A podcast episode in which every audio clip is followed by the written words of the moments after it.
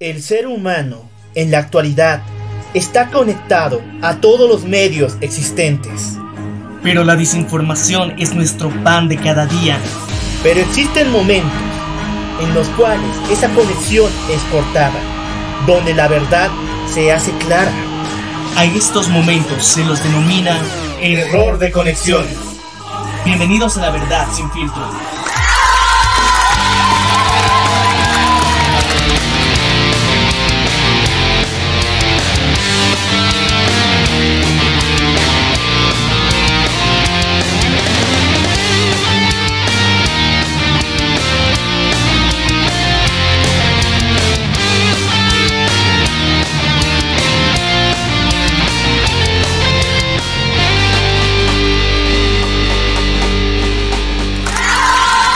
Buenos días, buenas tardes, muy buenas noches. Esto es Error de conexión. Yo soy el loco Als y me encuentro junto a Maniac. Y bueno, ya saben que este espacio es único donde podemos mostrar nuestro acuerdo y también nuestro desacuerdo a todo el acontecer noticioso de esta semana. Y bueno, para finalizar el mes han pasado N cosas en la agenda de todo sentido. Pero también existe un espacio para el planeta Tierra, ¿no? El día de hoy vamos a darle 60 minutos de descanso a nuestro querido planeta. Esa iniciativa de la WWF que la tiene desde el 2008 llamada el día, la hora del planeta. La hora del planeta, muy bien llamada, ya que eh, durante 60 minutos se apagan todos los equipos electrónicos y así aportamos a mitigar el daño que estamos realizando a nuestro amado planeta. Lastimosamente hemos visto que no hay mucha conciencia para esto. Es una verdadera lástima cómo a lo largo de los años no hemos podido cuidar el lugar donde vivimos. Es el lugar donde habitamos. Cuéntanos un poquito más de esta noticia. Bueno, hay antecedentes desde el 2008, como lo había dicho antes, donde se. Eh, esta iniciativa inició en Sydney, en Australia, donde se calculó que un 2% de toda la actividad que se estaba realizando del consumo de energía eléctrica, solo un 2% fue eh, el, el, quiebre y la tasa de reducción en lo que refiere al uso de energía en toda la ciudad de Sydney. Pero con la ayuda y la enfrascación de la ciudad de San Francisco en el 2009 hubo un gran boom, un total, una, una tasa de reducción demasiado fuerte que creo que va de un 30 para arriba. Es interesante cómo solamente una hora puede hacer un gran cambio y beneficio a nuestro planeta. Esto nos hace reflexionar bastante. Obvio, si Sydney, una ciudad enorme, mucho más grande que San Francisco, solamente obtuvo un 2.2, entre dos ciudades se, puso, se pudo obtener un 30%. O sea, imagínense cuántas ciudades tienen que unirse para tener una gran cantidad. Lo más importante aquí es la unión entre todos los países que pongamos por 60 minutos apagar las luces y dejar de utilizar energía eléctrica. Vemos los resultados muy interesantes ya que la energía que utilizamos a nivel mundial ya vienen distribuidas a través, por ejemplo, en Europa lo que se ve son energías y plantas de energía nuclear. Entonces, Francia ah, principalmente. Y ya hablaremos de Francia después. sí, y vemos que la disminución de solamente 60 minutos puede hacer un cambio. Y yo creo que tenemos que entrar en conciencia, mejorar este periodo de tiempo, respetarlo, tratar de no usar ni incluso lo que es telefonía celular, porque esto incluye que antenas que recepcionan la señal usan energía eléctrica también. Exactamente. Y bueno, para todos aquellos que dicen mi pueblo es pequeño, yo no tengo nada que ver en estas cosas. Escuche muy bien, Bolivia, uno de los países más pequeños que existen en todo el mundo, que tiene ciudades incluso más pequeñas con una población mucho más disminuida, entre nueve, países, entre nueve departamentos, hemos podido obtener el año pasado casi un 50% de reducción en lo que refiere a toneladas de gas invernadero. ¡Wow!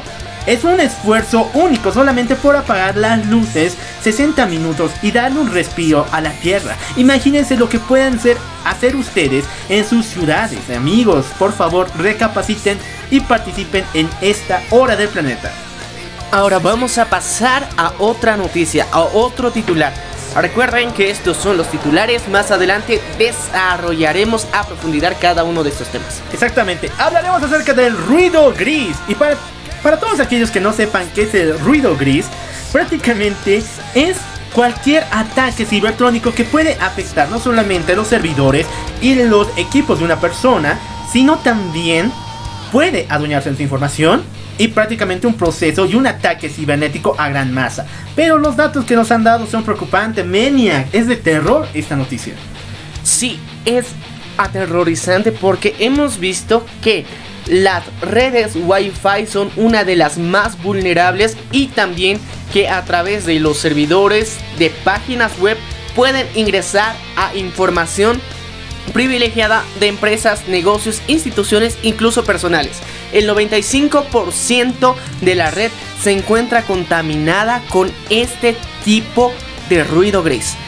Es un problema cibernético que actualmente puede atacarnos a cualquiera y ahora eh, recién entendemos a cabalidad por qué es la preocupación tan grande de diferentes empresas y medios para tener un área específico de lo que es informática.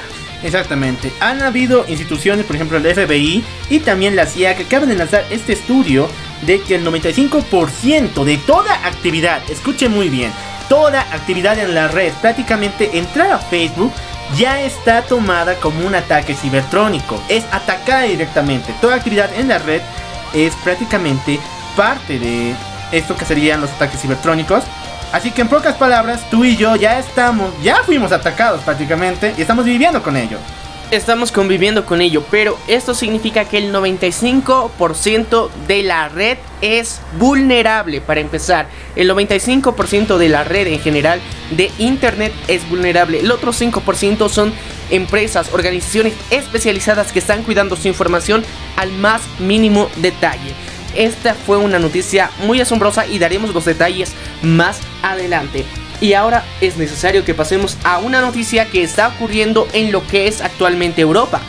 Exactamente. Es la revolución de los chalecos amarillos. Francia actualmente es un estallido de una casi confrontación civil de muchos ciudadanos los cuales se han aventurado a ponerse chalecos amarillos y no importa la denominación ideológica, izquierda, derecha, extrema derecha o incluso extrema izquierda, no importa. Estas personas salieron a las calles a manifestarse contra las medidas que está tomando el presidente de Francia, Macron.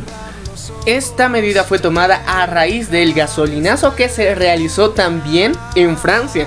Estamos viendo y es un interesante chiste que, se está generando a nivel mundial, donde en Bolivia incluso hace muchos años igual enfrentamos un gasolinazo. El aumento al precio de la gasolina es un detonante para revoluciones sociales. Lo hemos vivido nosotros en carne propia. Haremos una comparación a detalle. Si usted está escuchando de otro país, vamos a hablar un poquito del contexto de Bolivia, de cómo se ha peleado la guerra del gas.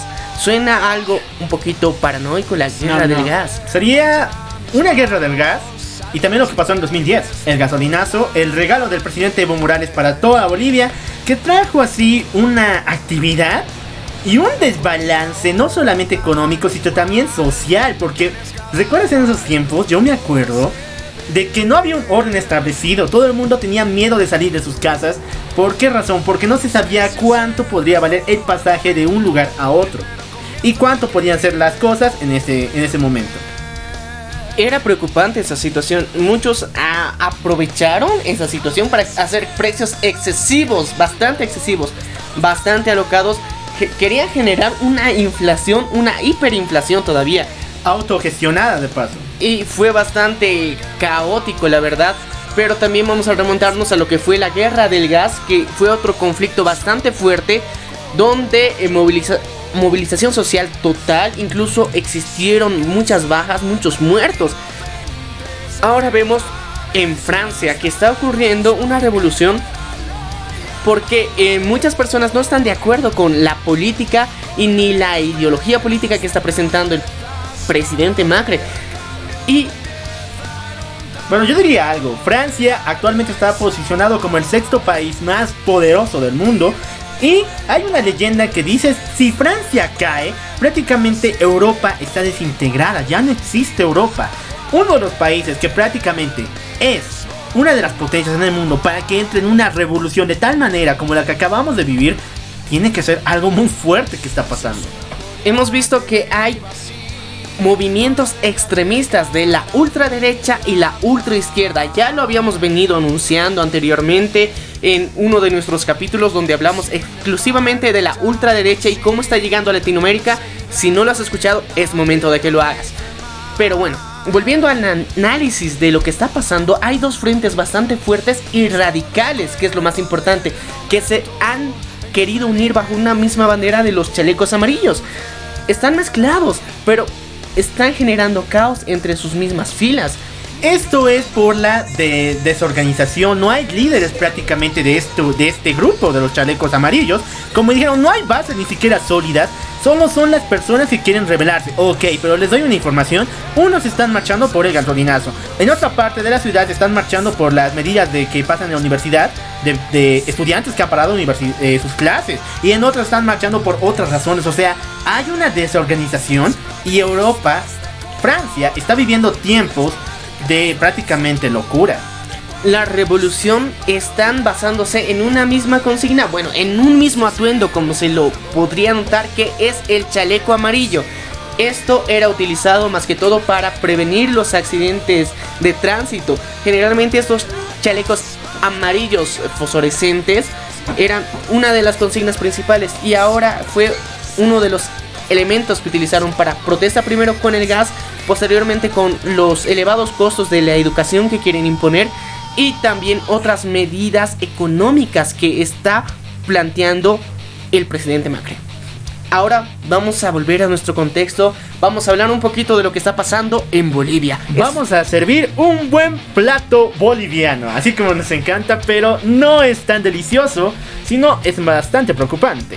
Esto se basa en las medidas que tomó el decreto supremo de, mi, de 1977, ¿verdad? Bueno, así se denomina ese decreto supremo 1997. Bueno, este decreto va a dictar las nuevas normas por las cuales se van a estructurar toda institución, todo organismo religioso, prácticamente llamado la nueva, el decreto supremo de religiones y cultos y práctica muchos se han formado, muchos que lo han leído han, han formado frentes se han unido en dos bases diferentes en el cual leen una parte y ya determinan un punto de vista muy pero muy contrario al otro del a la a otro del otro frente. Es muy radical, la verdad, es muy radical y, las medidas que quieren tomar. Es separatista. Y bueno, prácticamente estamos viendo que ellos están diciendo el gobierno está planeando volvernos en parte del funcionamiento ideológico del proceso supuestamente de cambio. Eh, vemos que hay una amenaza, mucho, muchos lo tomarían así para las iglesias. Ya habíamos publicado anteriormente un video que es documental que habla acerca de que muchos ministros y líderes religiosos tienen cuantiosas sumas de dinero en su poder y viven a costa de la fe de los demás. Pero en Bolivia no ha habido hasta este momento una regulación real para este tema. Es lo que ha alarmado a la mayoría de estas organizaciones religiosas. Y tenemos que ponernos a analizar qué está pasando en Bolivia, por qué llegan estas medidas justo en este año electoral. Podemos entrar en teorías conspiranoicas y lo haremos, pero estos fueron los avances titulares. Queremos que tú nos des tu opinión. No te olvides seguirnos en nuestras redes sociales. Estamos en Facebook, Instagram. Y no te olvides escucharnos a través de Spotify, Radio Public. Y también ahora estamos en YouTube. Así que no tienes excusas para no escuchar este grandioso podcast. Bueno, esto es error de conexión. Empezamos con el pie izquierdo, mejor dicho, el derecho. vamos a empezar con ambos pies porque Francia está haciendo lo mismo. y bueno, no, no, se separen de nosotros porque enseguida retornamos.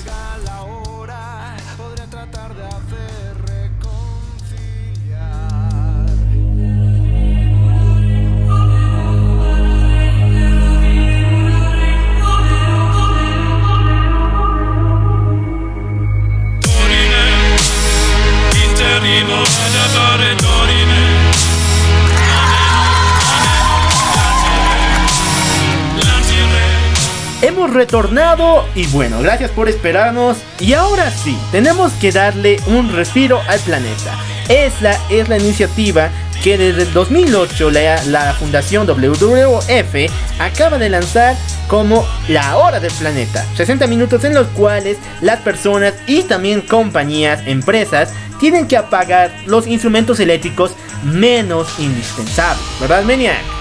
Sí, es una iniciativa muy interesante la que se ha gestionado a partir de lo que ha sido Sydney en Australia. Sino, y bueno, la, la idea principal era mitigar los, eh, los efectos que producen todas las eh, centrales de energía eléctrica como tal porque se necesita un proceso para generar esta energía. Y entonces la mejor forma era apagar todos los equipos electrónicos y electrodomésticos como tal, en pro de beneficiar, darle un respiro a nuestro planeta. Yo diría eh, que también va relacionado con esta investigación que hasta hoy en día no se sabe si es cierto o no de los aparatos vampiro. Es un efecto electromagnético que permite a nuestros electrodomésticos que aunque no estén prendidos, no estén funcionando, si están conectados a la electricidad siguen succionando la misma. Es una investigación muy interesante y bueno, por mucho tiempo hemos visto que sí, el aumento de energía no importa si estemos usando o no, se incrementa cada año.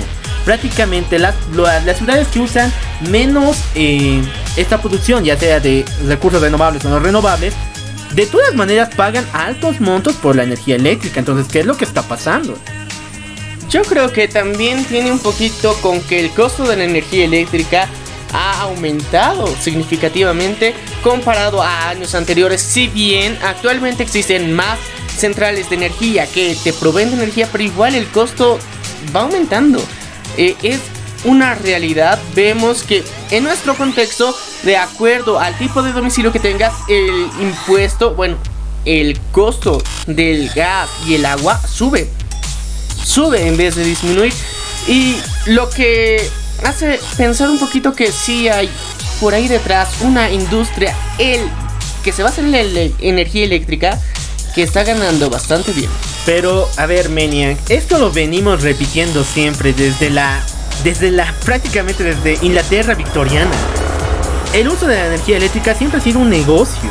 De una u otra manera. Si no, no tendríamos hoy en día todas, muchas centrales eléctricas que también manejan esta, la producción de la misma de manera privada. Y no solamente para una institución, sino para varias y las centrales que utilizan. Pero la energía siempre ha sido un negocio de constantes. Vamos al lado conspiranoico, ¿qué te parece? Claro, necesitamos ir al lado conspiranoico. Perdón por alejarme mucho de la hora del planeta, pero después volvemos a tocar ese tema porque es muy interesante. Muy interesante la situación. Primeramente, hablemos de Tesla. Muchas personas dijeron que él tenía la forma en la cual se podía llevar a cabo una conexión a la energía eléctrica de manera volátil por medio de la conducción de postes magnéticos y también la producción de energía magnética de la Tierra. Como una especie de poste, la cual se alimenta del mismo magnetismo de la Tierra para poder enviar electricidad de un lugar a otro sin conexión, sin cables. Pero imagínate hermano, si en la Segunda Guerra Mundial eh, Francia se peleaba con eh, Alemania por los postes de cables. Por esas situaciones es que la industria de electricidad no quiso fomentar la idea de Tesla y en muchos años después es la misma. ¿Por qué no dejamos atrás los antiguos modelos de producción de electricidad? Porque dan dinero. Y producirlos es una de las mayores compañías y de mayores, uno de los mayores mercados que existe en la Tierra. También tenemos que ver que la conspiración de Tesla, como se la conoce, eh, parte de que muchas de sus investigaciones actualmente se encuentran perdidas y muchas eh, en manos del gobierno de Estados Unidos. Y desmentidas también, porque fue duramente criticado después de toda su, su producción de estudio. Dijeron que todas sus patentes eran falsas. Entonces no...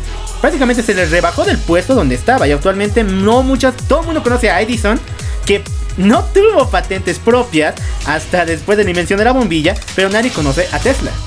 Y Tesla es uno de los genios más importantes que han existido en el mundo, el cual nos ha dado mucho y se ha adelantado su tiempo con lo que es las conexiones y las energías inalámbricas. Eh, él ya nos mostraba un futuro muy claro, muy brillante, en donde él proponía mejorar a la humanidad a través de una energía gratuita. Eso era su propósito. Y actualmente vemos, como ya lo habíamos dicho, que la industria de la energía eléctrica está ganando millones. Y yo creo que les conviene esconder ese tipo de información. Pero bueno, volvamos a la hora del planeta y es necesario. Tenemos que darle un descanso a nuestra Tierra. Tenemos que darle un descanso a nuestro planeta. Es necesario y está muy bien justificado. Gracias a la iniciativa de WWF fue magnífico. Los efectos que ha tenido han sido bastante positivos y posterior a esto han venido otro tipo de actividades que ya no solo es una hora, ya es la mitad del día. Exactamente, pero recordemos en sus comienzos porque esta iniciativa, aunque hoy en día es muy sonada a través de redes sociales, y yo diría que fue salvada por, la red, por las redes sociales porque si no nadie se enteraría de esto, eh, en sus comienzos no fue tomada como tal, fue dicho en palabras de, las mismas personas de Sydney que fue un fracaso lograr solo un 2% de tasa de reducción de producción de energía eléctrica. Pero al año siguiente, 2009, la ciudad de San Francisco en los Estados Unidos también se unió a la iniciativa. ¿Y cuánto lograron? Un 30% de tasa de reducción de energía eléctrica de manera de solamente dos ciudades, imagínense. El nivel de concientización que sea promovido a través de esto eh, ha sido importante porque las personas han reflexionado. Recordemos que San Francisco es uno de las capitales de, de la producción de tecnología como tal. Entonces, un apagón de energía eléctrica en esa ciudad es bastante grande, es bastante fuerte, ya que muchas, muchas empresas de las múltiples aplicaciones y plataformas que utilizamos a través de Internet están sus centrales ahí, están descansando sus servidores, sus principales fuentes de trabajo se encuentran más ligadas al área informática y que una ciudad así se haya detenido fue importante. Y yo creo que este realizó ese 30% fue gracias a San Francisco. Yo diría que es más bien gracias a la unión de dos ciudades. Porque recordemos que en años mayores, eh, en años posteriores, muchas más ciudades se reunieron y hoy en día estamos prácticamente con la concientización de que se puede lograr casi un 57% de reducción mundial con 493 países unidos. Esto sería un gran logro. Y es la marca número uno que tiene WF eh, con toda esta iniciativa. Y yo creo que es como lo has mencionado antes, si no fuera por las redes sociales, muchos jóvenes de la actualidad no hubieran tomado conciencia y ni hubieran conocido este hecho. Los jóvenes, yo te doy la contra porque si no te das de cuenta, no son los grupos como tales, sino son los mismos, los mismos gobiernos de las ciudades y de los países. Y bueno, fuera del cargo que están ocupando, yo sé que todo gobierno siempre está compuesto por una, digamos, una cantidad de personas ya adultas. Y yo diría, sin las redes sociales jamás se hubieran dado cuenta porque no es por ser malo, pero los jóvenes no hubieran dado importancia. La debida. La debida de importancia no se hubiera dado, pero las redes sociales, pese a que muchas personas mayores, adultas, consideran que te dañan el cerebro o que no son beneficiosas o son peligrosas, tenemos que aceptar que ya vivimos en un mundo, en una etapa donde el universo digital que nos presentan es bastante valioso y nos ayuda en la formación de muchas carreras que se vienen para más adelante. Y gracias a la iniciativa que se mostró mediante las redes sociales. Por ejemplo, yo recuerdo que Facebook te recuerda qué hora es la hora del planeta en tu país para que hagas descansar exactamente todos tus equipos. Me parece una genial iniciativa que se está relacionando con las mismas redes sociales, está llegando a diferentes partes del mundo, diferentes países, ciudades, se están uniendo a este movimiento y te incentivamos a ti que participes de esto. Exactamente. Y bueno, espero que hayas tomado reflexión respecto a darle 60 minutos de tu tiempo, 60 minutos apagando el celular y también todo el equipo electromagnético para poder darle un momento al planeta, para que pueda sentirse mejor después de prácticamente tanto tiempo, tanto tiempo en el que hemos explotado de él y sea un momento de reflexión para ti y que te pueda ayudar a meditar, a analizar en el ambiente tan hermoso en el que estás viviendo. Claro, y lo, les digo en serio, van a vean el cielo porque se, se, está estipulando que va a haber una reducción masiva totalmente, o sea, superando incluso el 57% de este año en producción ilumínica. En contaminación lumínica, por lo cual vean el cielo. Tal vez va a ser una experiencia hermosa. Claro, va a ser una experiencia muy, muy buena ya que vas a poder revisar muchas estrellas que tal vez no has notado que están ahí, que te están acompañando el día a día y va a alegrar tu día. Pero bueno, vamos a pasar a otro tema que ya no es tan agradable, ya no es motivador y tal vez te ponga un poco paranoico. Este tema es lo que eh, se ha denominado ruido gris. El ruido gris, un peligro cibernético ya que el 95% de la red es vulnerable a ataques cibernéticos por parte de hackers que pueden robar tu información personal, la información que tienes dentro de tus computadoras o dispositivos que estén conectados a internet y que muchos en, países eh, donde tienen una dependencia alta a la tecnología han sido técnicamente han secuestrado su información. Son cibercrímenes los que están realizando. Y es preocupante que el 95% de la red sea vulnerable a esto. Exactamente, pero también te quiero dar otro, otro detalle ahí, porque la investigación del señor Andrew Morris, quien ha denominado el término y creado el término ruido gris, señala que toda la actividad, el 95% también de la actividad en la red, es un ataque cibernético. Solo el 5% es aquel que podemos considerar como acciones em, nobles. No, tal vez no, con esa palabra. Acciones, acciones neutras. Pero el 95% de las actividades, ya sea de comercio, ya sea de, mm, de registro o incluso de guardado de datos, es prácticamente tomada de alguna u otra manera por algún ataque cibernético. Vemos que, eh, como si muchos de nuestros oyentes no, no, lo conocen, existe lo que se conoce como la Deep Web, que es la red profunda y que el Internet, como lo ven así en su inmensidad, puede ser aún más grande de lo que pensamos, ya que existen millones de servidores alrededor del mundo por donde circula información. Mucha de esta información se encuentra encriptada solamente para personas con el conocimiento necesario y donde se almacena millones y millones de datos de todas las personas, todos los usuarios, de todas las acciones que has realizado a través de Internet para hacer un análisis de tu comportamiento. Esto se ha demostrado con la denuncia que se le realizó a Donald Trump por utilizar a lo que se, se ha denominado Cambridge Analytics, que supuestamente han utilizado información robada de Facebook para eh, mostrar lo que ha sido publicidad de acuerdo a la personalidad de las personas direccionado hacia el partido de Donald Trump para influir, persuadir y motivar a que voten por él. Pero entrando en terreno más conspiranoico, perdón por ser así, pero recordemos las denuncias que lleva el señor Zuckerberg desde el 2011. Facebook prácticamente se dice que vende su información. Y no solamente a estos sitios, por ejemplo Cambridge Analytics, sino a cualquier postor. Hay subastas de información dentro de la red, dentro de la red profunda, donde prácticamente tu información, tus fotos, tu contenido, tus audios eh, son dados al mejor postor.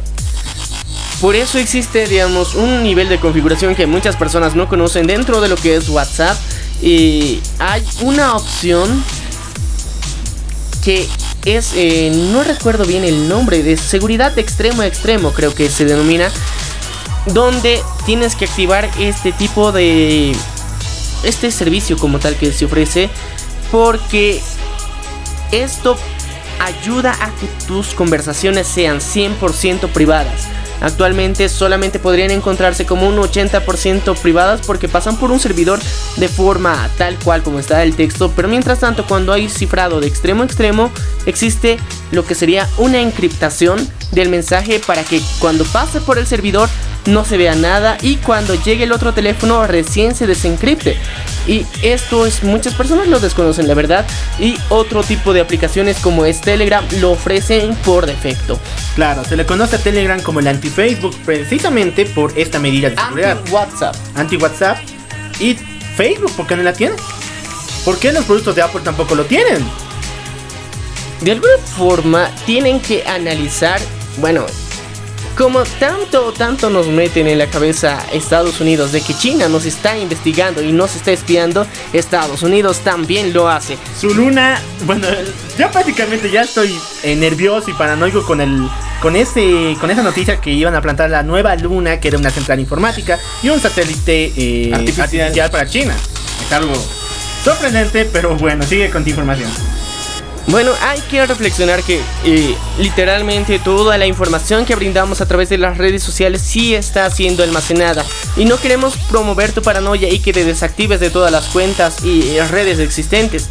Si bien es que se está empezando a generar una norma, una regulación a nivel internacional que se quiere promover para la ciberseguridad y prevenir ciberataques. Y también el uso de esta información de forma indebida. Y hay que pensar un poquito más allá y vernos cómo será el resultado de aquí a unos años. Esto me recuerda al 2012 con el tema de Wikileaks. Esta es también la razón por la que se han visto sus amigos están parchando su cámara con, con algún sticker o algo por el estilo. Para, ¿Por qué? Porque la investigación de Wikileaks dice que ellos pueden encender tu cámara, pueden encender cualquier mecanismo de audio para eh, grabar las acciones que tomas durante el día. Y principalmente eh, los gobiernos más, eh, las, entidades que más compran información personal serían el gobierno de Estados Unidos y también el de China. Y fue algo muy sorprendente toda la investigación de Wikileaks, porque al final y al cabo se volvió tan, pero tan veraz, y, eh, tan, tan veraz, que incluso en Bolivia hemos visto los resultados. Por ejemplo, ¿recuerdas este año que el líder de la policía el mismo comandante me ha dicho que sí se encuentran registrando las conversaciones de todas las personas aquí en Bolivia. Fue una declaración bastante fuerte por la que eh, entró una polémica en la que muchos medios comunicadores sociales como tal han, han, mostrado su descontento, ya que aparte de los supuestos denominados guerreros digitales, por si no lo sabías, te pongo en contexto, el gobierno actual eh, viene del partido del MAS, el cual está generando una serie de guerreros digitales, como se los ha denominado, los cuales son personas que están en redes sociales compartiendo memes, mensajes, imágenes en pro del gobierno actual. En ¿Guerreros o memeros digitales? Guerreros digitales en sus palabras supuestamente se les está enseñando a través de los mismos miembros que son expertos en estas redes sociales entre comillas, los cuales publican en diferentes grupos de subastas, de ventas, mensajes a favor del gobierno, cosa que no está resultando bastante bien. Se han hecho mucha polémica y mucho análisis de que supuestamente se le está dando gran cantidad de dinero a cada uno de estos guerreros digitales, un sueldo fijo por realizar esta labor. Y si no lo conocías, ahora lo conoces y te das cuenta que en Bolivia estamos siendo bombardeados de manera cibernética con este tipo de información que está a favor del gobierno actual, el, por el cual mm, la mayor parte de la población no está contenta.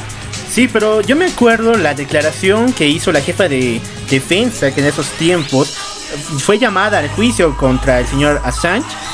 Y bueno, ella dijo, en pocas palabras, que estas acciones siempre se toman con la esperanza de que podamos investigar a los sitios criminales en toda la red y también a los, mismos organismos terroristas. Ok, Está hasta cierto punto debatible que podamos sacrificar nuestra libertad de expresión y también nuestra libertad personal para que nos ofrezcan más seguridad. Pero señores, si lo están haciendo como en Bolivia, que lo usan simplemente para, para saber quiénes son enemigos del gobierno, esa es otra situación. Es una persecución política, como se lo denomina cacería de brujas. Literal, ha sido utilizado tanto en Bolivia como en otros países. Hay que decirlo las cosas tal cual son. Y bueno, volviendo al punto de la seguridad informática, hay esa disyuntiva que generó Wikileaks es muy importante ya que nos pusieron la corriente de que si realmente nos están espiando y muchas personas, como ya lo he mencionado en lo cual, deciden tapar las cámaras que vienen por defecto en la mayoría de las laptops y teléfonos móviles, donde supuestamente cuando deseen pueden acceder a esto. La ciencia ficción en las películas ha adoptado esto como un punto central donde lo que sería el cyberpunk, que es una tendencia en la cual eh, se llega a un extremo con lo que es la tecnología. Pero bueno, retomando el punto de la ciberseguridad. La ciberseguridad ha sido tomada a un nivel de cuidado. Hay profesionales expertos en este área, expertos en informática y seguridad virtual y digital, ya que eh, hemos visto ataques incluso a bancos donde se han robado millones y millones de dólares a través de diferentes de grupos activistas incluso. Pero recordemos que hay un grupo activista llamado Anonymous. Este grupo activista muchos se confunden porque no conocen eh, los ideales que presentan ellos, ya que los ideales que presenta Anonymous, el grupo Anonymous como tal, es un activismo de hacking de sombrero blanco. Así se lo denomina, ya que ellos están en pro de cuidar el Internet de cosas malas, como lo había mencionado, de la Deep Web, donde muchas veces se presenta tráfico de drogas, de, armas, de personas, mucho contenido ilegal, core, e incluso se puede contratar asesinos. Entonces vemos que hay esa red y lo que es Anonymous se encarga, es un grupo de informáticos como tal, hackers como son conocidos, que buscan desarticular estas páginas y encontrar la dirección exacta donde se encuentran estas personas para que eh, la policía como tal las llegue a encontrar. Se mantienen en el anonimato, no se sabe dónde es su central porque es un grupo de diferentes partes del mundo en pro de generar un internet seguro. Pero como vemos con esta reciente información, no lo han logrado del todo. Vemos que detrás, de fondo, gracias a las redes inalámbricas, tenemos una vulnerabilidad muy grande del robo de nuestros datos personales en los diferentes dispositivos. Y bueno, esperamos que esto haya sido de reflexión para ti. No estamos diciendo que parches tu cámara. Si es que lo sientes, tal vez, pero Solo queremos decirte que en todo sentido siempre hay vulnerabilidad en las redes sociales, así que ten cuidado con lo que aceptas, a qué personas recibes y lo más importante, cómo usas las redes mismas. Te incitamos y te motivamos a que cuides la privacidad y la forma en la que utilizas las redes sociales. Muchos casos de secuestro se han suscitado a través de personas que comparten cada minuto, cada hora de las actividades que realizan por las que se les puede hacer un fácil seguimiento. Entonces te motivamos a que si bien utilizas las redes sociales para socializar, para compartir algunos momentos, tengas cuidado a las personas que pueden llegar a ver tu perfil. Esta es una recomendación más que te da error de conexión. Y ahora pasamos a otro tema que está sucediendo en Europa. Vamos a hablar de la revolución de los chalecos amarillos que se está alzando en Europa. Y lo más interesante es que se está contagiando de Francia a otros países. España y creo que Italia. también Italia ya están empezando a tomar las mismas medidas. Pero ¿qué hacen los chalecos amarillos? Prácticamente civiles.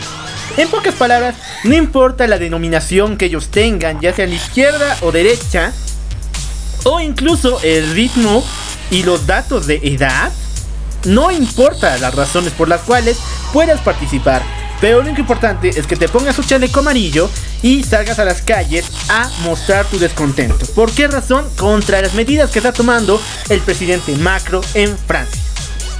Hemos visto que eh, las decisiones que está tomando y bueno, cómo llegó al poder es una, un análisis muy importante que tenemos que realizar ya que sus promesas de campaña fueron bastante contundentes, quisieron dar un giro completo a la situación política y económica de que se estaba viviendo en Francia, porque la crisis que han tenido recientemente gracias a que mucha de su industria como tal ha ido cayendo. Claro, tiene que competir primero con China, con Japón, con los gigantes asiáticos y después contra Estados Unidos. Y lo peor, a ver, díganme quiénes siguen usando computadoras Intel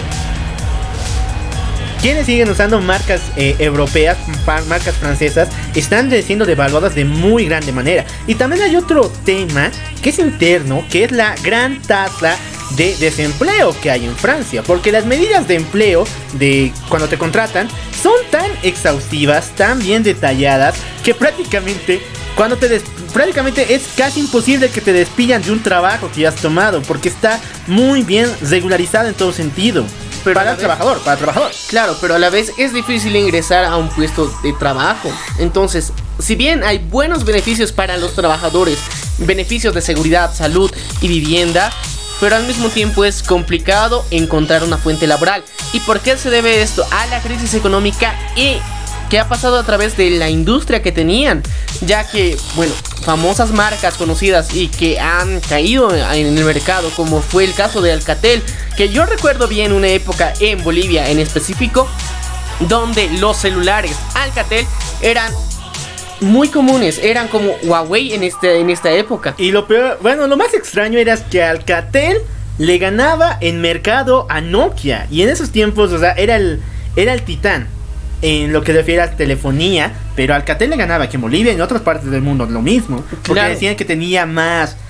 Era más, más sotificado y era mucho mejor que Nokia en todos sentidos más que todo la portabilidad que, eh, que, te ofrecía y el costo reducido comparado con Nokia era uno de los factores muy importantes para decidir entre Nokia y Alcatel. Pero esta empresa se ha ido viniendo abajo ya que los competidores cada vez son más agresivos, más grandes. Claramente tenemos el ejemplo de los grandes de Asia, que es Samsung, Huawei y Xiaomi, que es uno de los que está levantándose de a poco y está comiéndose el mercado. Si bien reconocemos que marcas como Apple siguen presentes y Sony también es otra que está presente, pero ya no es de una forma tan agresiva como estas otras tres empresas. Pero volviendo un poquito a este punto, es necesario cambiar eh, el, rumbo de, de la información. Vemos que la crisis empezó gracias a este gasolinazo. Gasolinazo ya es un término que en Latinoamérica la mayoría de las personas lo deben entender bien porque en muchos países se ha generado esto. Un gasolinazo es el alza de un día al otro del precio de la gasolina de forma monstruosa, literalmente monstruosa. Es desorbitado el crecimiento que se le da. Ha pasado en México con el presidente Enrique Peña Nieto, ha pasado en Bolivia, recuerdo que también pasó en Perú y querido local, ¿recuerdas otro país donde haya pasado el gasolinazo? Recuerdo que también pasó en España. También pasó en Grecia y bueno, también pasó en Estados Unidos con eso del crack. Bueno, del crack ya todo era perdido en 2008. bueno, y también tenemos que hablar de, Venezuela, obviamente, su mega gasolinazo. Ahí vemos el super, hiper, mega archi, recontra grande gasolinazo.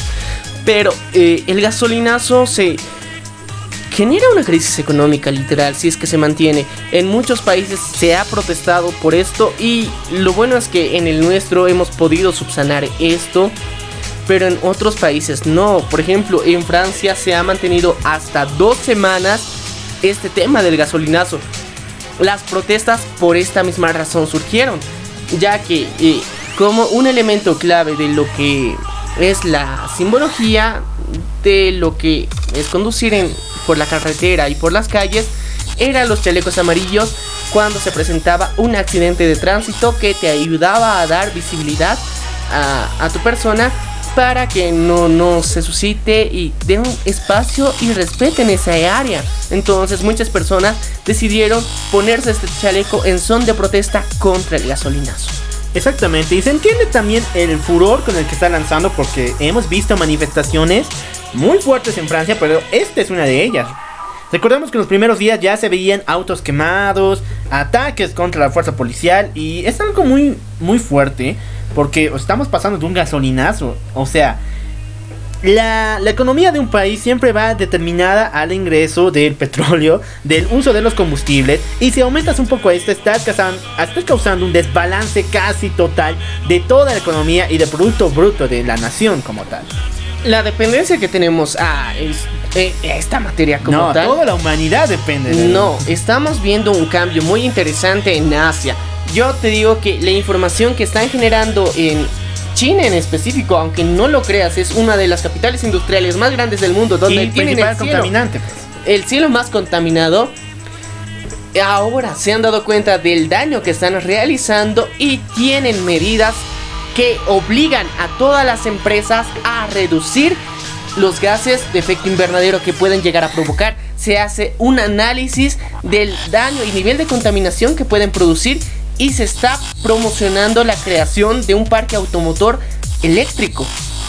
Entonces, también vemos en, por otra parte de que muchas plantas de energía utilizan también petróleo para generar energía eh, eléctrica, así que es una contradicción muy rara e interesante porque muchas personas lo desconocen. Exactamente, pero Francia es uno de los países, el segundo país con una empresa, una producción de energía nuclear más amplia del mundo. O sea, obligadamente son dependientes de lo que refiere al uso de combustible. Pero la energía nuclear es a través del uranio, no es directamente relacionada a lo que es un combustible. Si bien la energía eléctrica sí, pero los combustibles no. Pero sí, hay que reconocer que literalmente la sangre del mundo se ha vuelto el petróleo. Como vemos, un pequeño desbalance a este, a este recurso puede generar un caos económico.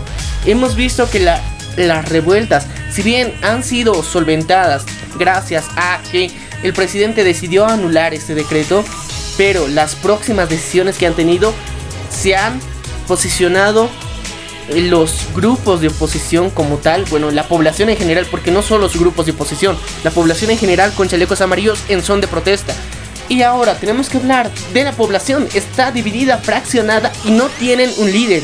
¿Qué es lo más interesante? El caos y, como muchos considerarían, anarquía eh, para términos más coloquiales, se está generando en Francia, ya que no hay un frente definido porque la ultraderecha y la extrema izquierda se unen para formar parte de los chalecos amarillos y ha habido una especie de guerra civil y enfrentamientos entre ambos frentes que Técnicamente, si no formas parte de este territorio, confundirías como una guerra civil, pero entre ellos saben quién es de derecha y quién es de izquierda y se han enfrentado más de una vez.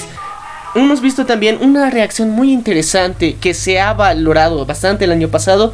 Fue una tendencia a nivel internacional donde, si bien había un frente policial que estaba cuidando los monumentos de Francia, ellos decidieron no atacar porque ¿Cómo voy a atacar al pueblo de donde vengo? Fue lo que dijeron los policías de Francia. Y fue un acto que, que, voló por las redes sociales. Fue muy emotivo porque esto es lo que no vemos en nuestro contexto. Literalmente estos policías decidieron no utilizar agentes químicos ni la represión con fuerza bruta, simplemente una marcha pacífica una protesta pacífica en diferentes lugares de Francia donde los policías decidieron actuar de forma pacífica también. No buscaron reprimirlos con la fuerza. Pero hubo casos de violencia extrema también, ya lo habíamos mencionado. Los frentes llegaron a los golpes a utilizar diferentes herramientas para dañarse entre sí. Quemar autos. Quemar autos. Y intentaron quemar más de una de, de sus emblemas de sus principales atracciones turísticas, como se los podría conocer. Y vamos al lado educativo. Es un punto que eh, también ha detonado mucho de, lo que es el aumento del movimiento de los chalecos amarillos, ya que Francia, como se conocía antes, era uno de los países donde era relativamente más económico llegar a estudiar y a tener un, una educación superior de maestría y doctorado más económica y reconocida a nivel internacional en Europa. Y vemos que las nuevas políticas y acciones por parte del presidente decidió multiplicar el costo de, la educación. Entonces muchos estudiantes que, que vienen del exterior a Francia se ven vilmente afectados porque el crecimiento es bastante abismal. De lo que llegaban a pasar a pagar 150 euros, ahora quieren cobrar más de 2 mil dólares por este tipo de cursos. Entonces vemos que un poco de xenofobia, la verdad. Xenofobia contra los estudiantes eh, europeos de diferentes partes de Europa que llegan a migrar a Francia para tener unos estudios superiores y vemos que eso está afectando también a, la economía y por eso muchas universidades han parado porque los estudiantes en protesta, en apoyo a sus compañeros y en pro de tener una educación como la venían teniendo durante varios años y era reconocido a nivel internacional, decidieron protestar con los chalecos amarillos. Exactamente, como hemos visto, Francia siempre nos enseña cómo se hacen las cosas, pero esta vez digamos que se les pasó la mano no existe una organización como tal, no existen las bases, ni siquiera los cimientos ideológicos para este grupo, pero es algo conmovedor, por decir poético, de que dos frentes como es el izquierda y derecha se unan, pero al mismo tiempo estén peleados. Pero la acción es la medida y bueno, esto lleva a reflexionar porque hace mucho tiempo no veíamos una, una revuelta así en Francia. Recordemos que era uno de los pocos países que no cayó tan profundo como el resto y que, como dijeron, es la principal cara de Europa. En la crisis europea que, existió hace, hace muchos años, vimos que Francia es una de las que menos sufrió esta crisis. Se vio bastante fuerte, fortalecida, renovada, tenía los trabajos, podía asegurar un futuro estable para sus ciudadanos. Pero vemos a esta situación que las políticas que está tomando el presidente Macri están siendo bastante agresivas. Macro. Macro. Eh, son bastante agresivas. Entonces vemos eh, un punto de quiebre y a la vez es interesante la unidad que muestran los ciudadanos. Eso ah, para mí es muy llamativo, me llama la atención completamente porque vivimos en sociedades bastante separatistas como se las conoce, donde frentes políticos culturales muchas veces nunca entran en consenso y lo vemos en nuestro contexto político. Podemos analizar el 21F donde si bien hay movilizaciones en contra de lo que es el gobierno, no es total, no es toda la ciudadanía como vino a ser la guerra del gas. No, y es más extremista en todo sentido. Recordemos los sindicatos prácticamente los comerciantes, si se encuentran a otro sindicato dentro de su territorio, se empiezan un grupo de trompadas, un problema mayúsculo. Vivimos en una sociedad que prácticamente se divide por cualquier situación, no solamente por ideologías políticas, sino también por acuerdos y sinceramente por gustos. Entonces, esta es una acción eh, que puede ser tomada de la mejor manera, tal vez igualada, pero mientras sigan todavía con esos desfases de que todavía soy de izquierda, soy de derecha, mm, todavía les veo con un poco de un poco un poco de frecuencia y les estoy viendo con cara de que no va a subir tanto. Pero, la unión es importante. Yo creo que nos están dando un buen ejemplo a nivel internacional de cómo han generado una presión tal para que el presidente llegue a anular este gasolinazo y donde se unieron frentes, que es lo más importante, pese a que tengan ideologías políticas opuestas. Pero es un buen ejemplo de cómo se debe hacer una petición real al gobierno de forma pacífica en algunos lugares, pero sigo la violencia por también por estos frentes, la verdad. Bueno, el hombre siempre ha sido violento de una u otra manera, pero esto siempre nos lleva a la reflexión. Yo recalcaría la acción de los policías que no bueno, prácticamente no quieren atacar a su mismo pueblo, es una acción digna de igualar. Sí, y tiene que ser tomada en nuestro contexto. Bueno, ahora hemos dicho en los adelantos que íbamos a hablar un poquito de lo que fue la guerra del gas y el gasolinazo que sufrimos en Bolivia. Así que vamos a ponerles un poquito en contexto, querido lo cual. Cuéntanos cómo empezó. Primero vamos a empezar por lo primero, obviamente. En el año 2003, el presidente Gonzalo de Lozada eh, tuvo una petición con el presidente de, bueno, con medidas del gabinete de Chile, en el cual pensaban lanzar una nueva línea de explotación del gas boliviano hacia las costas de Chile. Pero tan mal fue la medida y también había corrupción de por medio de tal forma que se estaba garantizando un subidón total en lo que se refiere al mercado de Bolivia. ¿Y sabes qué es lo peor? Que en todo sentido si lo ponemos en contexto, si ah, hubiéramos acatado de la mejor manera esas acciones, estaremos viviendo hoy en día una inflación como nunca se vio en esta parte de Bolivia. Milagrosamente la gente de la población, eh, especialmente la población anteña, se dio de cuenta de esto y de las repercusiones que tomarían a corto y a largo plazo. Y empezó una guerra de conflictos y eh, manifestaciones con el mismo gobierno en la sede de gobierno como fue la ciudad de La Paz. Bueno, primero empezó con el ataque de los estudiantes del colegio Ayacucho, que se conoce como Febrero Negro, donde sinceramente demasiada violencia de parte de los policías. Escenas prácticamente de de violencia de tortura incluso. De tortura, sí. Recorda, hizo, eran solo estudiantes, ya, movidos por los maestros, podemos decir, pero eran estudiantes y me decían el eh, un trato como tal. ¿Cómo tratas tú a un adolescente? ¿Cómo quisieras que te traten a ti siendo un adolescente?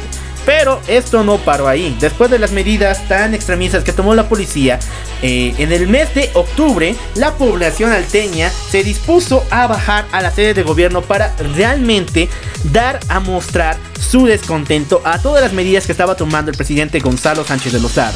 ¿Cuál fue el resultado? Hoy en día casi contamos de 83 muertos y un centenar de heridos. La represión que fue por parte de la policía fue sumamente agresiva. Se utilizaron armas reales, balas reales. no, y también la implementación de tanques en las en las trancas que existen entre la paz, prácticamente en la autopista La Paz, eh, el Alto La Paz y también en las trancas regionales y municipales. También los puentes fueron principales lugares donde muchas balas perdidas llegaron a ciudadanos que no estaban participando de las protestas ni de las movilizaciones y hubo muchas bajas.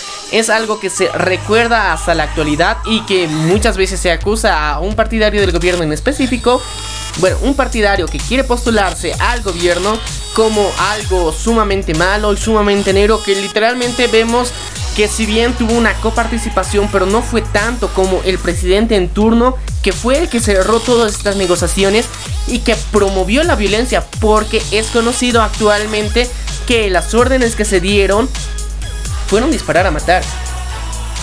Si estás hablando de Carlos Mesa, bueno, él siempre ha sido una figura muy influyente en lo que refiere a Bolivia. Todo el mundo lo ha visto primeramente como el enemigo, como el secuaz de Gonzalo Sánchez de Lozada. Después pasó a ser el digno mandatario de nuestro país, con acciones digamos un poco reservadas. Pero después pasó a ser el cobarde de la nación tras su renuncia, porque él arrastraba todo lo que pasó, todo lo que hizo mal Gonzalo. Él no tuvo que eh, él lo tuvo que aceptar y estaba amenazado también en sus tiempos de que iba a ser una segunda guerra del gas con, la, con las medidas que estaban lanzando, porque la gente estaba esperando eh, soluciones rápidas y que se diera eh, a conocer las acciones y los resultados de todo esto de las acciones del señor Lozada. Y hoy en día también está volviendo a ser investigado por acusación de corrupción. Luego hablaremos acerca de esto. Pero bueno, ya, volviendo en contexto, esa fue una de las primeras veces, digamos, que recuerdo donde las movilizaciones fueron bastante grandes. Hubo una revolución literal donde se, se vio el caos, donde a la vez se vio la unidad de, de los ciudadanos de Bolivia, pero a la vez se sufrió bastante la, la pérdida y cómo reaccionó la policía. Y la economía que conocemos hoy en día no sería igual si se hubieran seguido estas acciones. Pero como vemos, el pueblo puede llegar a manifestarse y frenar las acciones de los mandatarios. Y eso hay que recordarlo, es muy importante. El poder siempre ha estado en el pueblo. Nunca se puede dejar este poder en manos de, de mandatarios que muchas veces quieren velar por su trasero, como se lo dice. Exactamente, como dicen, un gobierno debe temerle al pueblo. No puede ser al revés. Y por, y por más eh, digno e incluso esperanzador que suene, siempre trae consigo repercusiones muy tristes, pérdidas de vidas y heridos por montones. Así que eh, de la guerra del gallo puede destacar primeramente el valor y el prácticamente la soberanía con la cual las personas, los mismos civiles, están demostrando realmente que valen sus derechos y que ellos también se preocupan por su país, fuera de todas las medidas que toma el gobierno. Pero también puedes recalcar que fue un acto de extrema violencia. ¿Por qué razón? No solo por parte de la policía, sino también por parte de los mismos manifestantes. Y ha dejado un trauma, un hueco en Bolivia que hoy en día seguimos recordando año tras año. Bueno, ahora hay que pasar en el tiempo lo que fue el gasolinazo del actual presidente de Bolivia, Evo Morales, el cual decidió de un día a otro y, fue a principios de año. No, no, no, fue el 25 de diciembre, justamente el 25 de diciembre eh, del 2009 para entrar directamente en el 2010. Todo el mundo lo llamó el Grinch de la Navidad porque nos arruinó las festividades como tal y nos dio traumas demasiado fuertes. ¿Por qué razón? Esta no fue una medida tan eh, extremista como tan violenta en sí, tan violenta como lo que pasó en en, en 2003, pero causó una, una especie de convulsión social y también un temor. Esta vez vimos la otra cara del la otra cara del gobierno porque se estaba plantando ya no un, se plantaba que el gobierno ya no nos daba más esperanzas de seguir adelante. Prácticamente nos había impuesto su voluntad y teníamos que acostumbrarnos a ello, prácticamente. Es interesante la forma en que han tratado de hacerlo. Supuestamente era discreta, porque yo recuerdo que el mensaje y todo lo que se había realizado fue en la tarde y para la noche todo fue caos. Para la noche ya los mismos medios de transporte habían hecho multiplicar su tarifa por 10. Muchas veces el doble, el triple, el quíntuple y hasta 10 veces más el precio. Luego, cada día que pasaba, aumentaba el precio de algún producto en específico. Empezó otra protesta, pero esta vez ya de forma más pacífica, más tranquila, pero igual el caos y el temor en la economía boliviana fue bastante grande. Y era lo cual, ¿qué recuerdas de, esta crisis más que todo, del gasolinazo? Como tú lo dijiste, eh, hubo en la noche de ese triste 25 de diciembre, hubo una fila que duró casi como tres días en las gasolinerías. Las mismas personas que querían conseguir este combustible al mejor precio posible empezaron a hacer enormes colas una tras otra. Y como dijiste, los transportistas que hoy en día formulan casi el 70% del transporte de personas en Bolivia, empezaron a aumentar sus precios indiscriminadamente. No de manera lógica, sino prácticamente nadie sabía cuál era el precio total. Incluso la misma alcaldía de La Paz puso, eh, puso un estipulado, pero demasiado ilógico. Era muy, muy elevado. A ver, imagínate, si querías ir de la zona norte a las, al centro solamente, era 350 el costo había aumentado, literalmente. Y esto fue aprobado por la misma alcaldía de La Paz. La inflación que se había generado de un día al otro, eso, eso fue lo más impactante, ya que de un día al otro todo fue caos en los precios de los productos, del transporte. Y bueno, fue uno de los principales motivos. Yo creo que también muchas personas recuerdan esto y se dan cuenta que puede llegar a haber una secuela en algún punto de, de la historia del mandatario Evo Morales. Y por eso, por este temor, literalmente muchos en su repostulación que quería hacer, en su reaprobación en la constitución política, muchos dijeron que no. Exactamente. Y bueno, también recordemos que hubo una inflación total de productos alimenticios. Enormes colas, enormes colas fueron lanzadas a través de todos los abarrotes. Pero esto también dio una ventana a algo que el gobierno, y esto vamos a estar en confabulación, por favor, porque también en esos tiempos, EMAPA se resurgió como la gran salvadora del mercado boliviano. Y bueno, si no lo conocen, EMAPA es eh, la, una producción del, del Ministerio de Desarrollo Productivo en el cual se encarga supuestamente de hacer una producción de alimentos originarios y dar importancia a los productores. Pero esta es lanzada por el gobierno. Y en esos tiempos, todos los abarrotes subieron de precio, excepto los de EMAPA. Y todo el mundo vio que era la única esperanza y hoy en día también es tomada como tal.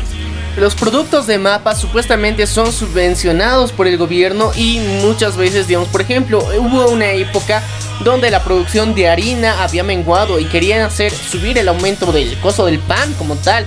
Entonces eh, fueron importados muchos costales de harina de Argentina.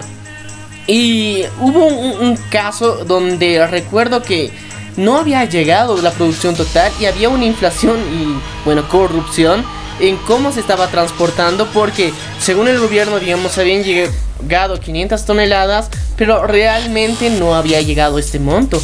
Pero ese es otro tema y bueno, es otro, otro ejemplo más que podemos dar de esto.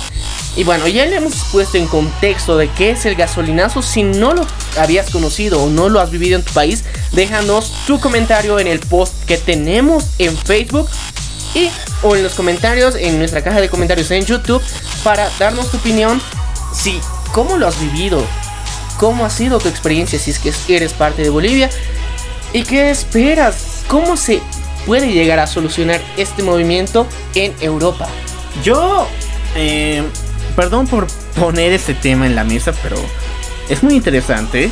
Porque la misma población alteña, la de las regiones alejadas, por ejemplo, Laja, y otras, otras comunidades estaban dispuestas a bajar en 2003 para derrocar al presidente eh, Juan Gonzalo de Lozada. Cuando el presidente Evo Morales lanzó esta propuesta, el gasolinazo, no lo hicieron. Y no era por el trauma, porque si ustedes saben, el Alto y otras regiones rurales están siendo muy muy favorecidas de parte del presidente Evo Morales. Y es una realidad, lo hemos dicho anteriormente, que literalmente el gobierno está concentrando la, la comunicación de su campaña en las áreas rurales. Muchas veces, como habíamos dicho en nuestra crítica a lo que fueron las elecciones primarias, en muchas regiones rurales, eh, los líderes de estas regiones obligan a sus ciudadanos a votar por el partido de gobierno.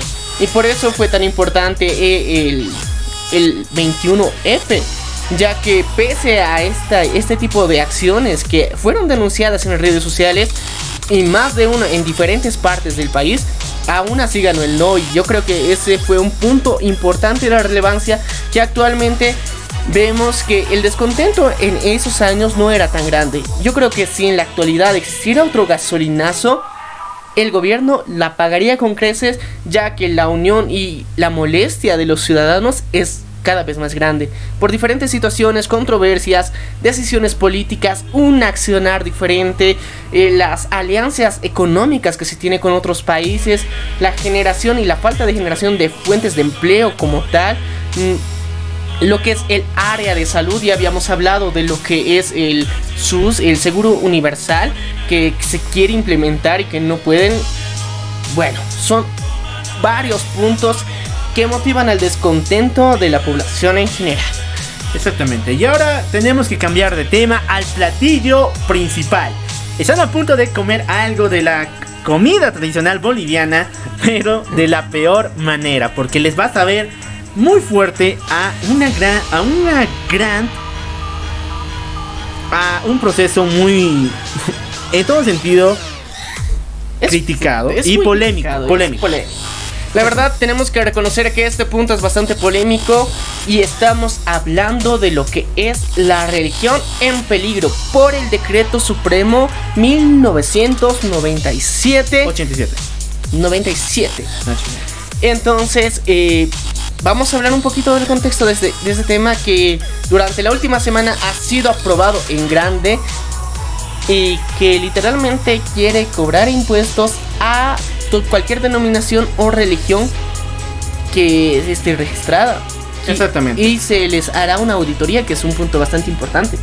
Bueno, desde que el presidente Evo Morales tomó el cargo de Bolivia, siempre ha recalcado su una especie de oposición a todas las medidas religiosas que estaba tomando eh, Bolivia. Y bueno, su primera acción fue nombrar al Estado plurinacional como Estado laico, quitando la religión católica del estándar que tenía cuando era república. La situación empeoró este el anterior año porque se estaba planeando lanzar un decreto supremo en el cual estipulaba las siguientes normativas.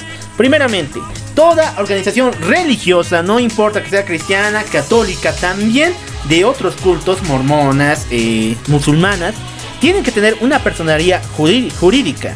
¿Por qué razón? Porque estaban dispuestos a realizarles eh, auditorías de manera mensual. Cuando se lanzó esto, mucha gente estalló en furor. ¿Por qué razón? Bueno, primeramente porque si no lo saben, la religión cristiana tiene una especie de consigna, una especie de tabú o no sé, una especie de prejuicio, en el cual eh, dicen que va a llegar un momento en, su historia en el cual eh, ya se va a prohibir la, la instauración de su culto como tal va a llegar un momento donde no se va a poder predicar en las calles y todo esto. Y bueno, ellos veían esta como el primer paso para, para todo ello. Se lo denomina persecución. Dicen que, entre comillas, los cristianos van a ser perseguidos por profesar su religión y creen que el, que el gobierno decida poner impuestos a su religión significa que los están persiguiendo. Yo creo que es una paranoia muy interesante. Es paranoico porque, o sea, esto lo dice la misma población, pero si lo vemos de otro, de un lado más maquiavélico fuera de la religión, las iglesias tienen ingresos muy abruptos y prácticamente gigantescos. Si no, no se podrían subvencionar a sí mismas. y son una especie de donación no solamente a pastores, sino también a líderes religiosos como son llamados diáconos. A los diáconos también se les da hasta cierto tiempo, bueno, hasta cierto, en cierto sentido, un sueldo fijo. Cierto porcentaje de todo el ingreso que llega a entrar a una iglesia, ya sea por donación o por ofrendas.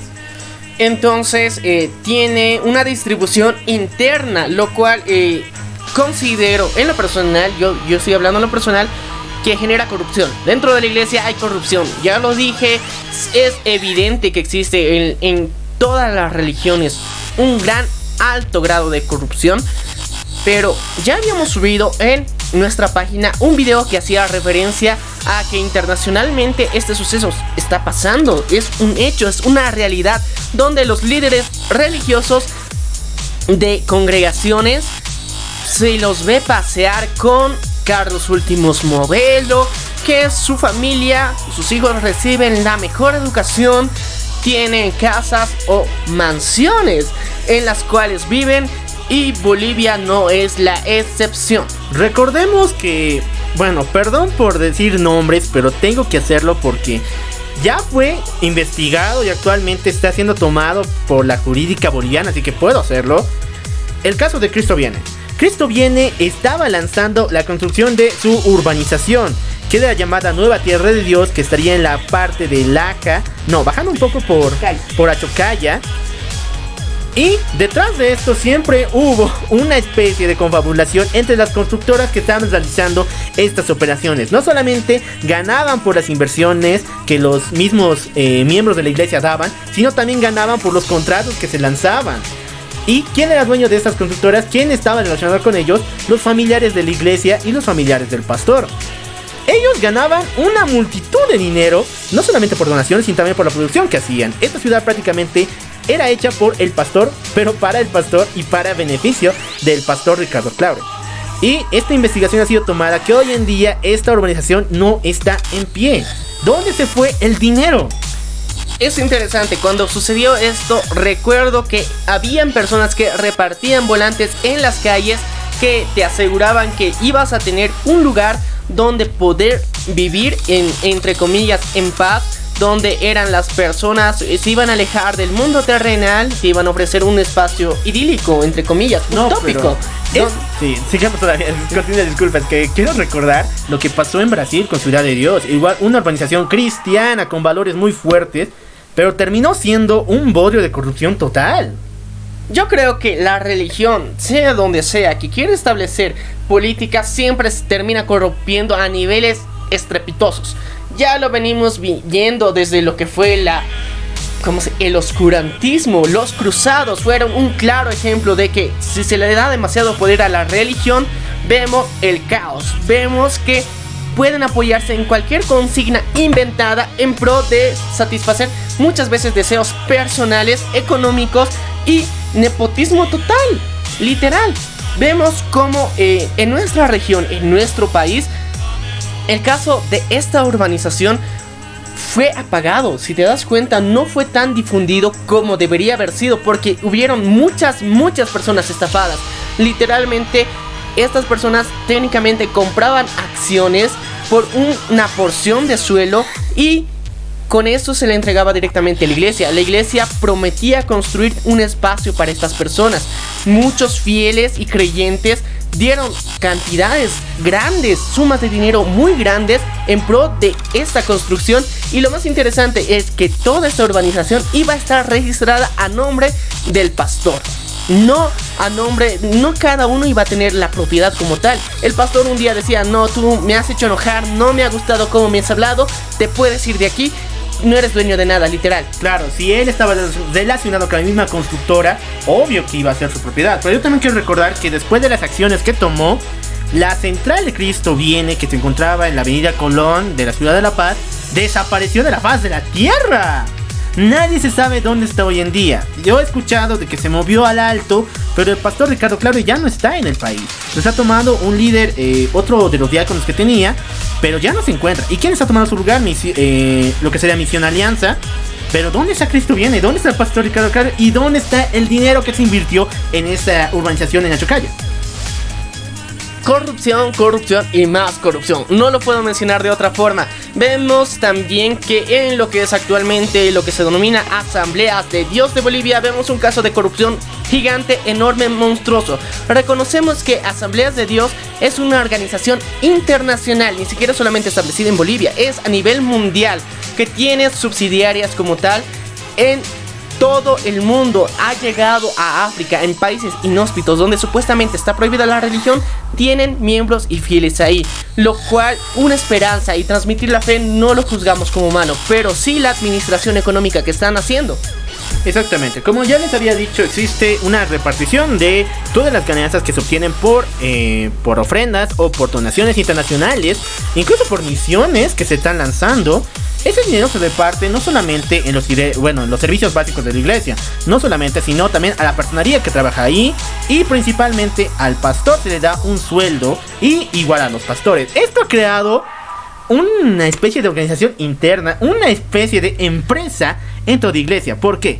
Porque había un lema en asambleas de Dios, y ahorita voy a tocar el tema, perdón, que decía que los pastores que se graduaban de tal tenían que empezar un tiempo como pastores em, evangelistas. Tienen que ir de iglesia en iglesia realizando su misión de poder ayudar a las células que se establecen. Pero muchos pastores que se gradúan del seminario no lo hacen y se quedan establecidos en una sola iglesia toda su vida. ¿Por qué razón? ¿Por qué razón te preguntarás, amigo mío? ¿Por qué mi pastor no sale de mi iglesia? Ya tiene más de 80 años y sigue predicando. Bueno, tal vez sea porque está recibiendo un sueldo no solamente fijo, sino todos los beneficios que tiene. Y esto también va relacionado con el decreto supremo, en el cual dice que, y esto es muy esclarecedor, o sea, prácticamente la personalidad jurídica se le va a dar beneficios como tal. El gobierno se los va a asegurar. Es importante esto porque hemos visto explotación laboral dentro de la iglesia y es importante tocar este tema. Muchas personas motivadas por su fe llegan a una iglesia en pro de mejorar sus relaciones emocionales, sentimentales, consigo mismas personales, porque es algo necesario. Tenemos que reconocerlo. La humanidad necesita creer en algo. Ha sido durante tantos años de evolución, seguimos necesitando creer en algo, pero muchas personas se aprovechan de esto y este es el punto principal.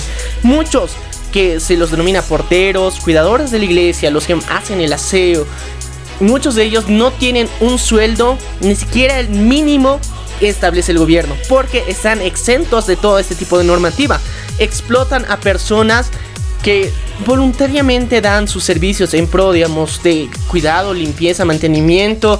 Eh, muchas veces incluyen publicidades muy grandes que son donadas.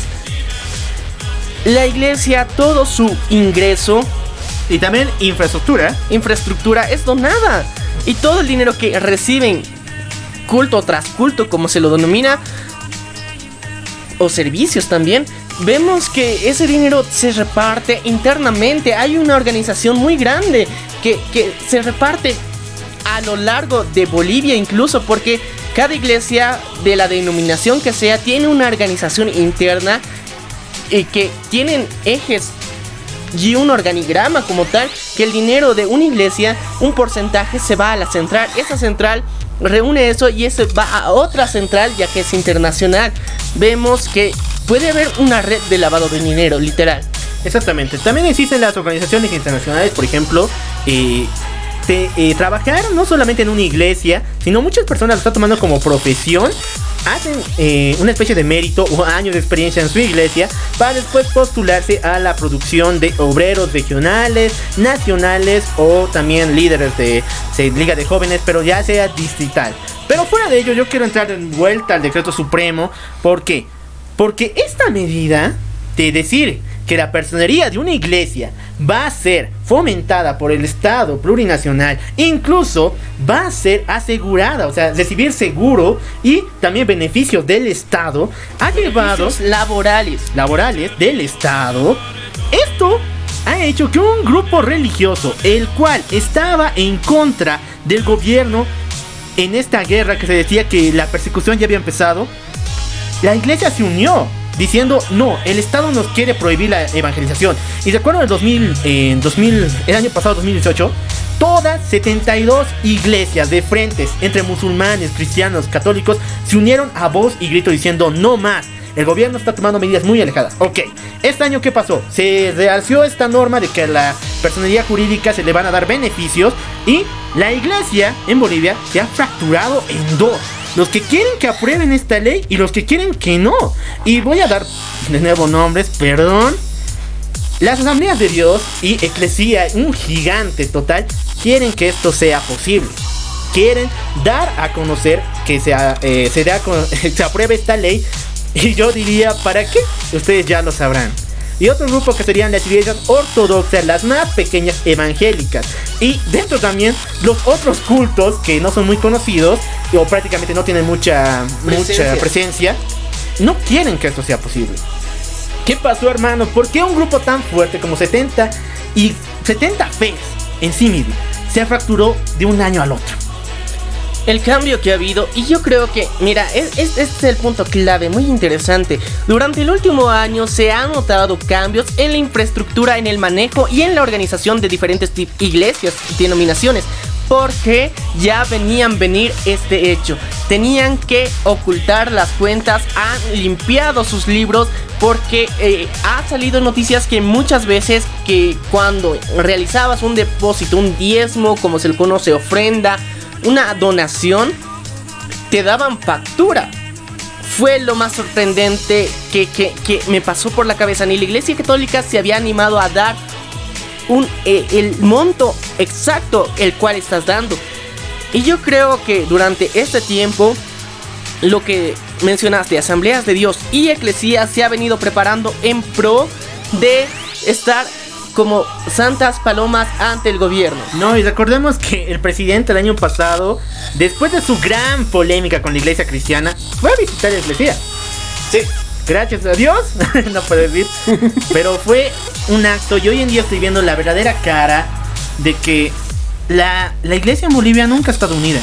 De hecho, por tonterías, por ejemplo, si unos danzan, otros no, se han separado N veces, pero cuando debían estar juntas contra cualquier medida o incluso para aprobar o desaprobar esta ley, se separan. Y yo estoy viendo que el gobierno lo está tomando muy, pero muy bien. Es su pantalla de humo actual. Yo creo que hay una conspiración de lavado de dinero, insisto, ya que eh, mostrar ese favoritismo que el presidente ha mostrado solamente con algunas denominaciones como es la católica y la cristiana, muestra un frente muy claro de que tiene una inclinación. Yo creo que ya existieron charlas internas en las cuales se va a tapar a veces, digamos, esos, negocios sucios que se están realizando y que venimos denunciando. Y eh, también eh, las diferentes organizaciones religiosas no van a hablar en contra del gobierno actual. Yo creo que es un acuerdo que se está realizando porque la mayoría de las iglesias hasta cierto tiempo eh, se decía que estaban hablando en contra del gobierno. Pero actualmente vemos que todo está muy pacífico pese a las situaciones que estamos pasando. Pero el gobierno nos ha partido, pues. Ese era su plan desde un comienzo. Y ahora, con los beneficios que se están lanzando, prácticamente ser pastor es una profesión. Pero tú vas a ver para qué iglesias trabajas ahora, porque ya eres personalidad jurídica. ¿Vas a trabajar para las pequeñas que van a desaparecer con esta ley? ¿O vas a trabajar para los gigantes que tienen una ideología tal vez política?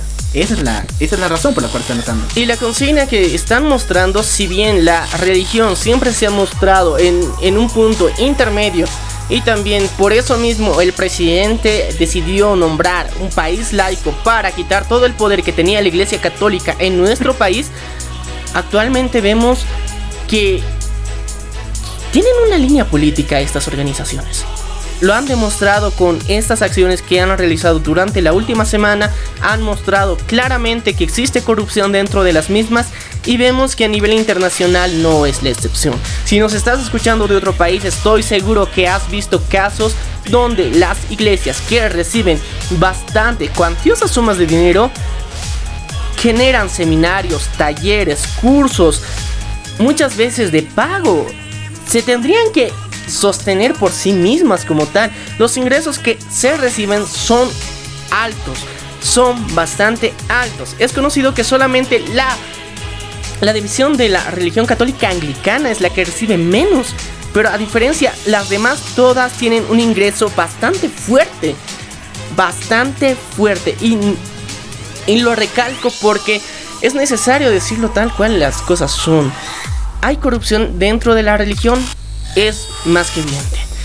Esperemos ver un cambio en toda esta situación. Esperemos que se hagan auditorías exhaustivas en todas las religiones que están presentes en Bolivia para evitar la corrupción y que a través de la fe de personas que es, están pasando por una necesidad aprovechen este tipo de denominaciones. Em, para finalizar, voy a poner algo personal. Perdón por hacerlo. Ay, ¿cuántas veces me estoy disculpando hoy? No debo disculparme por lo que voy a decir. Eh, en el personal yo soy cristiano. Soy una persona que profesa su fe y me encanta hacerlo. Siento que hay una conexión, una especie de relación eh, con Dios y es algo hermoso. Pero por mucho tiempo las iglesias, especialmente del frente, de los titanes de la prácticamente de la industria eh, cristiana, han lanzado un, lema, un versículo de la Biblia que no encaja en ningún sentido. El cual es, obedece siempre a tus líderes, por algo Dios los ha puesto ahí. Yo les digo, eso pasaba en los tiempos del eh, Antiguo Testamento, cuando Dios elegía a los líderes y gobernantes del país. Hoy en día, ¿quién los elige? ¿Dios? Somos nosotros. Somos personas que elegimos a nuestros gobernantes. Y si nuestros gobernantes hacen esto, prácticamente dividen la iglesia en dos partes y después ganan y están metiendo la ideología, una ideología gubernamental, también en los discursos como tal, y fomentando al pueblo prácticamente a no tener más medida que apoyar al gobierno, yo no diría eso. No, no voy a respetar ni tampoco voy a obedecer a mis líderes. Hemos visto que se apoyan. Mira, la fe es algo muy hermoso, es algo que en diferentes partes del mundo ha demostrado que genera cambio en la sociedad. Hay que reconocerlo, no podemos negarlo, la fe es algo positivo si se profesa de manera correcta y se tiene lineamientos y límites con la misma. Muchas personas se aprovechan de las personas. Esto ha pasado en Bolivia gracias a que muchas misiones al principio venían en, son de hacer crecer la educación principalmente, pero posteriormente buscaron lucrar es la verdad, buscaron lucrar completamente con esto que es la religión y perdieron el camino, como se lo diría también. Como mencionabas de que se dice obedecer a los líderes, muchas veces quieren que la fe sea ciega. Lastimosamente nosotros tenemos conocimiento, tenemos información, conocemos los medios de comunicación y podemos reaccionar ante esta situación. A ti amigo te invito que nos has escuchado ya por más de una hora a que nos dejes tu comentario, tu opinión y también te invitamos a saber qué es la democracia como tal porque hemos vivido durante mucho tiempo engañados porque los fundamentos de la democracia que creíamos que venía de Estados Unidos ellos nunca la apoyaron. Lo tenemos en un video que está posteado dentro de nuestra página, te invitamos a que lo veas y que si bien dicen que nosotros elegimos a estas autoridades, muchas veces parece que somos vilmente manipulados. Bueno, me acabas de dar en el clavo. Y bueno, esto ha sido por todo por el día de hoy. Espero que la hayas pasado muy bien y más que todo deja aquí abajo tu comentario respecto a cómo eh, das tu opinión respecto a los diferentes temas que hemos tocado. Yo soy el Loco Alf, espero las buenas pataditas que nos vas a lanzar o también los buenos corazones que nos lanzas por ese trabajo que hemos hecho. Esto es error de conexión esto y no fue... Esto fue error de conexión y no te olvides escuchar todos los anteriores capítulos porque hablamos de diferentes problemáticas sociales, culturales, económicas y políticas y te invitamos también a algo muy importante porque no estamos solamente presentes en una plataforma, sino estamos presentes ya en cuatro. Y tres son literalmente solo de audio. Tenemos, estamos presentes en Spotify, Radio Public y Google Podcast. Y no te olvides también que estamos en YouTube, así que no tienes excusas para no escucharnos. Y también estamos presentes, obviamente, en las redes sociales como es Facebook e Instagram. Estamos como error de conexión con el logo del dinosaurito. Y te adelanto algo muy interesante para la próxima semana. Tenemos una entrevista fascinante y vamos a hablar de una problemática social que está movilizando a, mucho, a mucho la cultura eh, a nivel Latinoamérica, que es el feminismo. Vamos a desmentir muchas verdades, realidades, cosas que se tienen ocultas por ahí pero de la forma más objetiva posible. Vamos a hablar con una de las representantes de este movimiento. Exactamente, ¿cómo vamos a hablar de feminismo entre nosotros dos? Vamos a invitar a alguien muy importante, a nuestra invitada Vale, la cual nos va a acompañar la próxima semana. Y bueno, no te la pierdas, estará solamente en error de conexión. Nos vemos hasta la próxima.